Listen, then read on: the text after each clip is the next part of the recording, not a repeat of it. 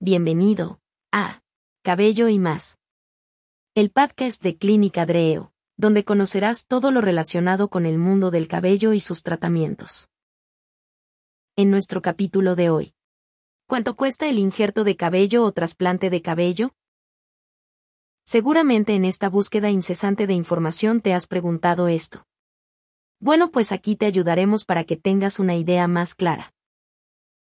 En cuestión de precios, podemos encontrar cotizaciones totalmente distintas. Dependerá de varios factores, desde la experiencia clínica del médico, las certificaciones del médico y de la clínica, la cantidad de pacientes que realmente tiene la clínica y la inversión en publicidad, así como su estrategia de marketing.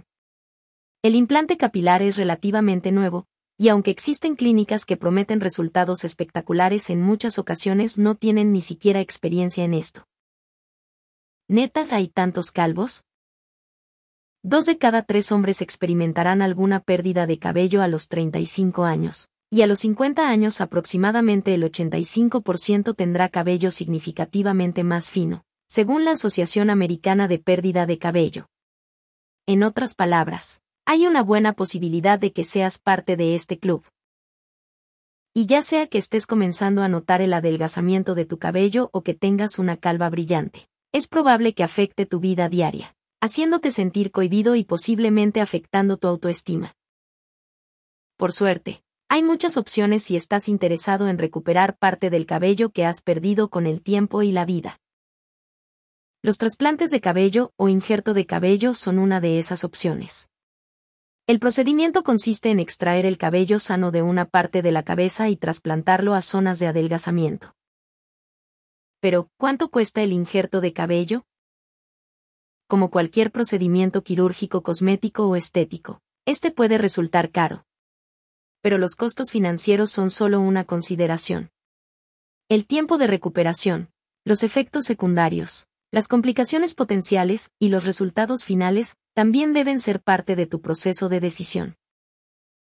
Tipos de trasplantes capilares. Hemos recorrido un largo camino desde los años 70, cuando la opción del trasplante de un solo cabello te dejaba como una muñeca. Los plaques de pelo eran grupos de pelos que se reubicaban en partes del cuero cabelludo que se estaban adelgazando. Debido a que estos plaques incluían varios pelos en un pequeño grupo, eran particularmente notables en los cortes de pelo corto y hacia la parte delantera de la cabeza, donde muchos hombres experimentan la calvicie. Sin embargo, desde los años 90, las cirugías de trasplante de cabello han mejorado. Ahora hay dos enfoques generalmente aceptados, el trasplante de unidades foliculares, FUT, y la extracción de unidades foliculares, FUE. La técnica FUT implica la extracción de una tira de cabello sano de una zona donante de la cabeza donde es menos notorio. El principal inconveniente de la cirugía FUT es que deja una cicatriz. Esta es una consideración especialmente importante si te gusta llevar el pelo muy corto. La técnica FUE es un desarrollo más reciente en la cirugía de restauración del cabello. Implica la extracción de unidades foliculares singulares, uno por uno o folículos pilosos individuales, y su trasplante a una nueva zona. Para ello, el cirujano utiliza microperforaciones muy pequeñas para extraer los cabellos del cuero cabelludo con una cicatriz mínima. Es comprensible que la técnica fue, pueda llevar más tiempo que el FUT. Las cirugías de trasplante de pelo FUT y FUE se hacen en un ambiente ambulatorio. Generalmente recibirás anestesia local para adormecer el cuero cabelludo, pero permanecerás despierto durante la cirugía. La ISHRS estima que los procedimientos duran entre 4 y 8 horas, y algunos trasplantes pueden durar unas cuantas sesiones durante más de un día. El procedimiento consiste en extraer el cabello sano y trasplantarlo a la zona afectada. Después, se te proporcionarán detalles sobre cómo cuidarte en casa. Costos y precios de los trasplantes capilares o injerto de cabello como en cualquier procedimiento médico, lo que pagas por la cirugía de trasplante de cabello depende de numerosos factores. Incluyendo, el mercado local, o donde vives y donde se realiza la cirugía, si decides por técnica fue o food, si tienes que viajar para su cirugía, el cirujano que eliges y la complejidad de tu caso. Dicho esto, es probable que gastes miles de dólares. Las estimaciones en línea sitúan el costo en cualquier lugar entre 3.000 y 15.000 dólares. Y si bien esas cifras obviamente varían bastante, una cosa es cierta, no es barato. Pocos sitios web de cirujanos detallan sus costos por adelantado, pero esa es una cifra aproximada general. ¿Cuánto cuesta el injerto de cabello? De acuerdo con el sitio Médico, que es una página especializada en el asesoramiento en cuanto a turismo médico, México se encuentra en un nivel medio bajo en cuanto a costos con resultados de alta calidad. El costo inicial promedio en 2019 es rondando los 57 mil pesos, mientras que en los Estados Unidos de América este mismo procedimiento lo encontramos en promedio inicial de 221 mil pesos, es decir, casi cuatro veces más alto. Existen también clínicas, low cost, como en Turquía que ha generado mucha fama por sus agresivas campañas de marketing y costos muy muy bajos, en la experiencia general. Esto es un volado, como decimos en México, debido a que puedes obtener un gran resultado o puedes destrozar tu zona capilar. Las mismas recomendaciones que te damos al final de esta información aplican para todas las clínicas. Seguros médicos en injerto capilar. Debido a que la cirugía de trasplante de cabello se considera generalmente cosmética, es poco probable que una compañía de seguros ayude a pagarla. Sin embargo, si la pérdida de cabello se debe a una enfermedad o lesión, la cobertura puede ser posible. Si estás considerando una cirugía de trasplante capilar, lo mejor que puedes hacer es ponerte en contacto con tu compañía de seguros para conocer las opciones de cobertura. Además de los financieros, hay costos físicos para cualquier cirugía. Si estás vendado, deberás tener cuidado al retirar los apósitos en casa, ya que pueden adherirse a las heridas. También experimentarás hinchazón en las zonas donadoras y de implante. Tu cirujano puede darte antiinflamatorios para disminuir este efecto. Podrás lavarte suavemente el pelo cinco días después del procedimiento, pero es probable que se te advierta que no debes usar camisas de suéter, incluidas las camisetas, durante varios días. Tu médico también puede darte un régimen tópico de minoxidil después de la cirugía, aunque te recomendamos seguir sus instrucciones al pie de la letra, ya que cualquier producto tópico podría causar irritación en los lugares de la cirugía. El tiempo de recuperación varía según se haya optado por técnica fue o FUT, FUS o tira. En los procedimientos FUT, puede esperar que sus áreas quirúrgicas se curen en dos o tres semanas y puede reanudar su actividad regular en un tiempo similar. En FUE, las zonas quirúrgicas pueden curarse en una semana o días y entonces puedes reanudar la actividad física regular. Complicaciones del implante de cabello. Tu cirujano discutirá las posibles complicaciones de la cirugía de trasplante de cabello.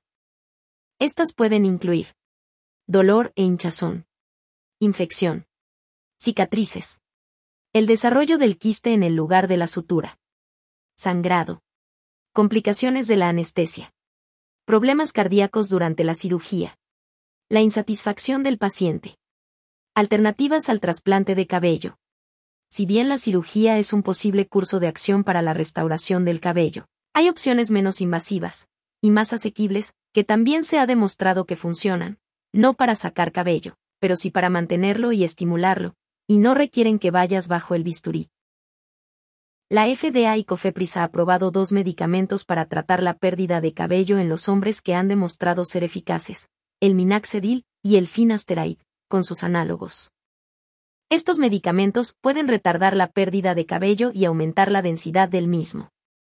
Ambos medicamentos Minaxedil, que se aplica típicamente de forma tópica, y Finasteride, que se toma por vía oral, están respaldados por años de investigación científica. La última palabra sobre los trasplantes de cabello. Es perfectamente natural que te preocupes por la pérdida de tu cabello. Si es algo que has notado y lo dejas pasar por un tiempo o algo que empiezas a ver ahora. Es comprensible que quieras hacer algo al respecto.